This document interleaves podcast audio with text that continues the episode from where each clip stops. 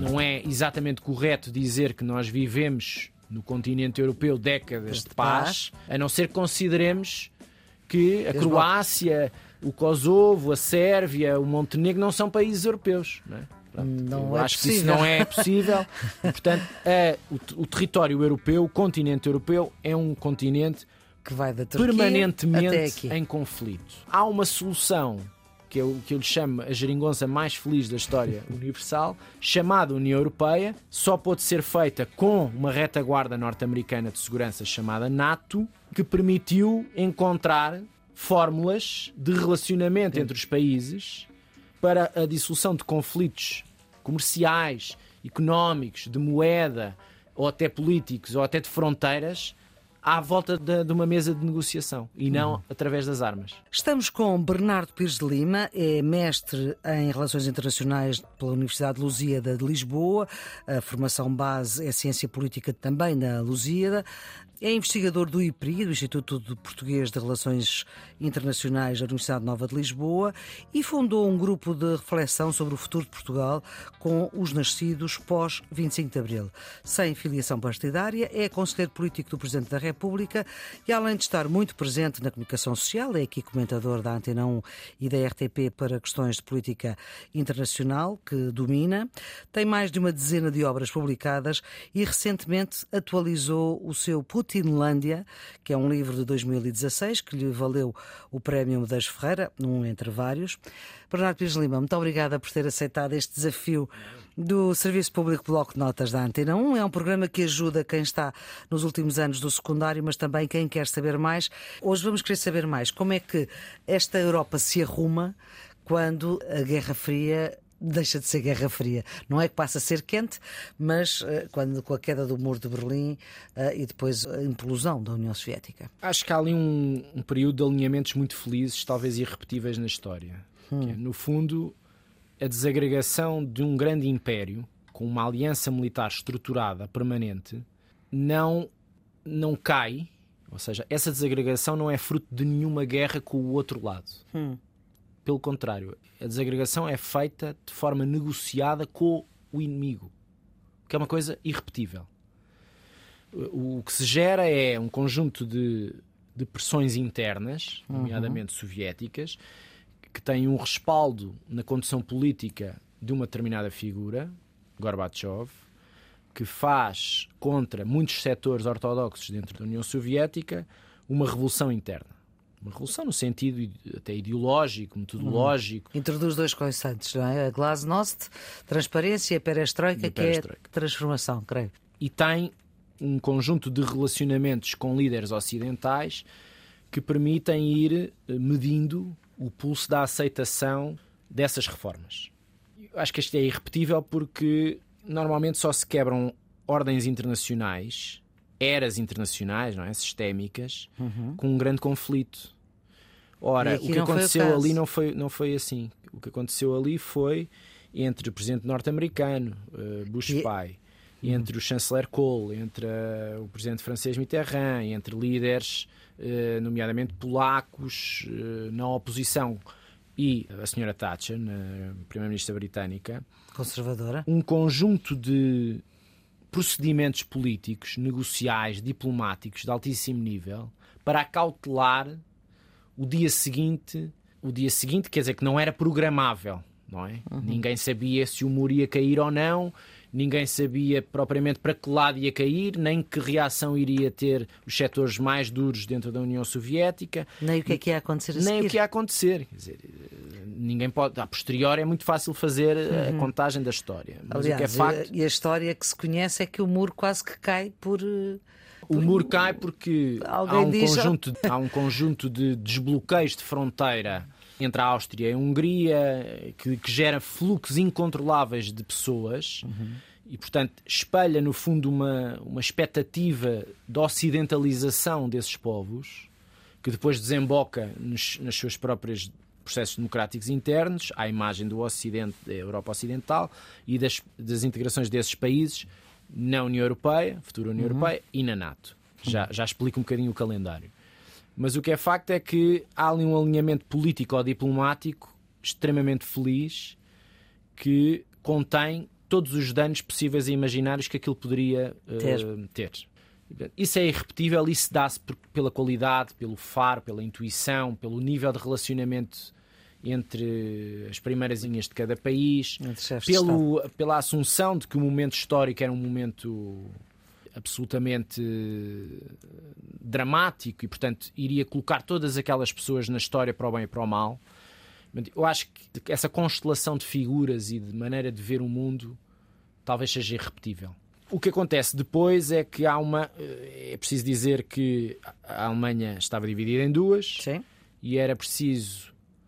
A federal e a democrática. E a democrática portanto, a Alemanha Ocidental, a Alemanha de Leste, e era preciso encontrar é uma fórmula, encontrar uma fórmula que, a partir da queda do muro, acomodasse as ansiedades, as expectativas uhum. do lado de leste alemão, no sentido de que a reunificação pudesse ocorrer pacificamente.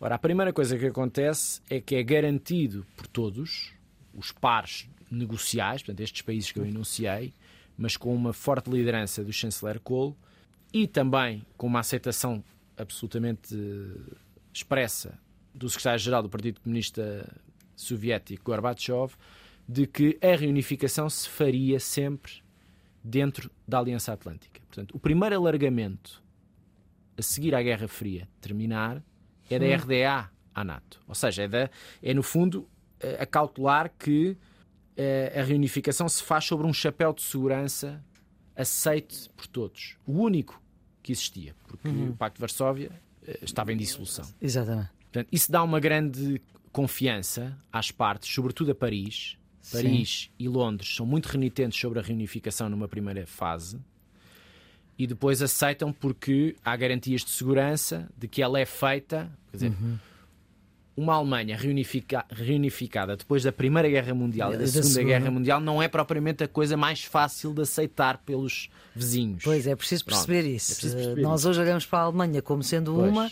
Este momento é importante porque é gerador de, de confianças mútuas é gerador. a Alemanha torna-se o país mais o importante país mais e maior. Importante, mais importante no sentido de que depois também permite o sucesso desse, desse modelo de reunificação também permite que se deem passos de acolhimento, de integração, de acomodação de países que tinham modelos políticos uhum. diametralmente opostos aos exigidos pelos critérios uh, da União Europeia e da Aliança Atlântica. Uhum. E, portanto, estes exemplos são, são os exemplos pioneiros, digamos assim, inovadores, que permitem depois que o resto da década decorra com uma acomodação muito feliz, não é? Sim. Portanto, os antigos países do, do Pacto de Varsóvia tornam-se membros da Aliança Atlântica em alargamentos de finais da década de 90, princípio do século XXI.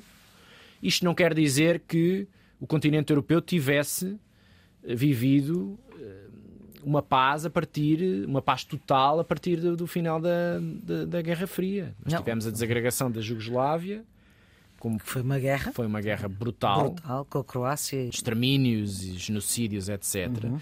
Que levou a que a Aliança Atlântica, a NATO, interviesse pela primeira vez na sua história. Outro dado curioso da Guerra Fria é que a NATO nunca disparou um tiro durante toda a Guerra Fria. E a NATO foi feita para conter as ameaças. A ameaça soviética. Uhum para defender, espaço, não para atacar. No espaço é? europeu ocidental e norte-americano, uhum. não é? Sim, era de dissuasão, mas nunca, uh, nunca esteve envolvido em nenhum em conflito enquanto Aliança Atlântica. Ora, vai para a Bósnia renitentemente. Quando eu digo renitentemente é porque o primeiro mandato do Bill Clinton, estamos a falar de 92, 95, não torna a questão da Bósnia numa questão central da sua ação externa. Hum. É um debate interno muito mastigado. E o debate interno norte-americano é normalmente muito tenso entre vários grupos que proliferam dentro da Casa Branca, do Departamento de Estado, do Pentágono, no Departamento de, do Interior, etc., o próprio Congresso, e, e, estão constantemente em choque doutrinal, uhum. digamos assim, para ver quem é que se consegue influenciar melhor a decisão dos presidentes. E há ali uma, um mastigar de, dos problemas uh, europeus até que a reeleição do Bill Clinton permite acelerar a participação dos Estados Unidos e da NATO na Bósnia e depois, posteriormente, no Kosovo em 99. Uhum. E com isso, com todos os erros cometidos, estancar a sangria das guerras balcânicas. Pronto. Isto para dizer que não é exatamente correto dizer que nós vivemos no continente europeu décadas de paz, a não ser que consideremos que a Croácia, o Kosovo, a Sérvia, o Montenegro não são países europeus. Não é? não é acho possível. que isso não é possível. portanto, a, o, o, território europeu, o continente europeu, é um continente que vai da permanentemente em conflito. Há uma solução que eu, que eu lhe chamo a geringonça mais feliz da história universal, chamada União Europeia, que, como eu expliquei, só pode ser feita com uma retaguarda norte-americana de segurança chamada NATO, que permitiu encontrar fórmulas de relacionamento entre os países para a dissolução de conflitos comerciais, económicos, de moeda, ou até políticos, ou até de fronteiras, à volta de, de uma mesa de negociação e não uhum. através das armas. Exatamente. Isto é que é a magia do processo de integração europeia. E nunca houve também, dentro desta magia do processo, nunca, nunca houve. houve. guerra entre não. os países que fazem parte. E só abona a favor do modelo do da União Europeia. O, o que nós estamos a perceber é que depois dessa, dessas guerras balcânicas, eh, a par das dissoluções do Pacto de Varsóvia, da entrada desses países na NATO e depois na União Europeia. O que nós estamos a viver agora é um momento de pausa, que é um momento que esbate muitas expectativas, sobretudo nos países balcânicos, que estão há muito tempo para entrar na União Europeia e a quem tem sido permanentemente negado por incumprimento dos critérios básicos de pertença. Sim, os tais critérios de Copenhaga, não é? São 35 dossiês que têm que ser todos cumpridos. Um, está permanentemente a ser adiado por razões processuais, políticas, etc., essa adesão. Uhum. Ora, isso causa muita tensão interna nesses países, Sim. pressão social muito grande, uma grande desalinhamento de expectativas entre os essas, essas seguir, é? sociedades é? e aquilo que é prometido uhum. com os processos de, de candidaturas à União. Vamos entrar nesse processo com a Ucrânia, vamos entrar nesse processo com a Moldávia e com a Geórgia também. A Geórgia tem um estatuto diferente, com, assim. com um enquadramento de guerra uhum. e de uhum. ocupação territorial destes três países por tropas russas. Mas o que eu quero dizer é que esta política do alargamento pós-Guerra Fria, portanto, década de 90 e depois uhum. até aos dias de hoje, é simultaneamente um dos grandes feitos da União Europeia. Mas é um dos seus problemas. Mas é também um dos seus problemas, porque a geração de expectativas é de tal maneira que, por razões de parte a parte, isto também foi é, é o mesmo caso para a Turquia. Sim. Se parte, calhar a Turquia, se tivesse entrado nos anos 90, não seria a Turquia que é hoje. Mas é, as razões de parte a parte pressupõem que essas sociedades, esses poderes políticos, uhum. esses sistemas políticos, cumpram os critérios. E, portanto, não se apresse os critérios. Os critérios. O quando eles estão, critérios, pronto, é preciso que as sociedades tenham economias de mercado livre, que respeitem a separação de poderes, poderes. liberdade de imprensa, um conjunto alargadíssimo de critérios que definem uhum. as democracias ocidentais. Não havendo cumprimento, o ONU só pode ser assacado a esses próprios países claro. porque não conseguem cumpri-los. Portanto, o que eu digo é responsabilidades parte a parte, mas o que eu quero dizer é, à medida que, que se no fundo adia ad eterno a concretização destes alargamentos, internamente esses países vão viver tensões brutais, porque há partidos que se viram para alternativas. Quando digo alternativas, digo financeiras mesmo. Sim. Alternativas financeiras, ou chinesas, ou híbridas, ou, uh, e portanto vão se desinteressando do processo. Um bocadinho como aconteceu com a Turquia. O corte não é um corte definitivo, e vamos ver se eh, não retoma. Uhum mas a sociedade turca começou a dar sinais de grande apoio, digamos, à concentração de poder do atual presidente Erdogan, com um projeto de poder que não valorizava tanto o processo de construção de um caminho de adesão à União Europeia, mas valorizava mais uma autonomia turca em relação uhum. a todas as potências. China, Rússia, Estados Unidos e uma espécie Berlim, de alinhados, não é? É uma espécie de regresso de uma ideia otomana de grande influência regional, Norte da África, Balcãs, Médio Oriente, Ásia Central, portanto, uma grande Sim. radial de interesse, se olharmos para o mapa. Sim. Mais interessante para a venda deste poder de concentração uh, no sistema Deve turco um país que é Ásia do que uh, bom aluno do processo de integração uhum. europeu. Era mais, é mais vantajoso quando estamos a um ano do centenário da República Turca. Data Turk, é? Data 1923. Vender isto é mais interessante. Não quer uhum. dizer que o processo não possa ser retomado, mas isto para dizer que a geração de expectativas é simultaneamente um, um aspecto extraordinário da, do processo europeu, da pacificação europeia, mas também tem um lado problemático porque desencanta, no fundo, um conjunto de sociedades que estão a fazer os seus esforços. Uhum. Muito obrigada, Bernardo Pires Lima, por este contributo para o Serviço Público Bloco de Notas. Vamos voltar a falar noutro episódio do Serviço Público. Ficará para a eternidade em podcast, em todas as plataformas. A produção é a Diana Fernandes, os cuidados de emissão de Guilherme Marques. Tenham um bom dia.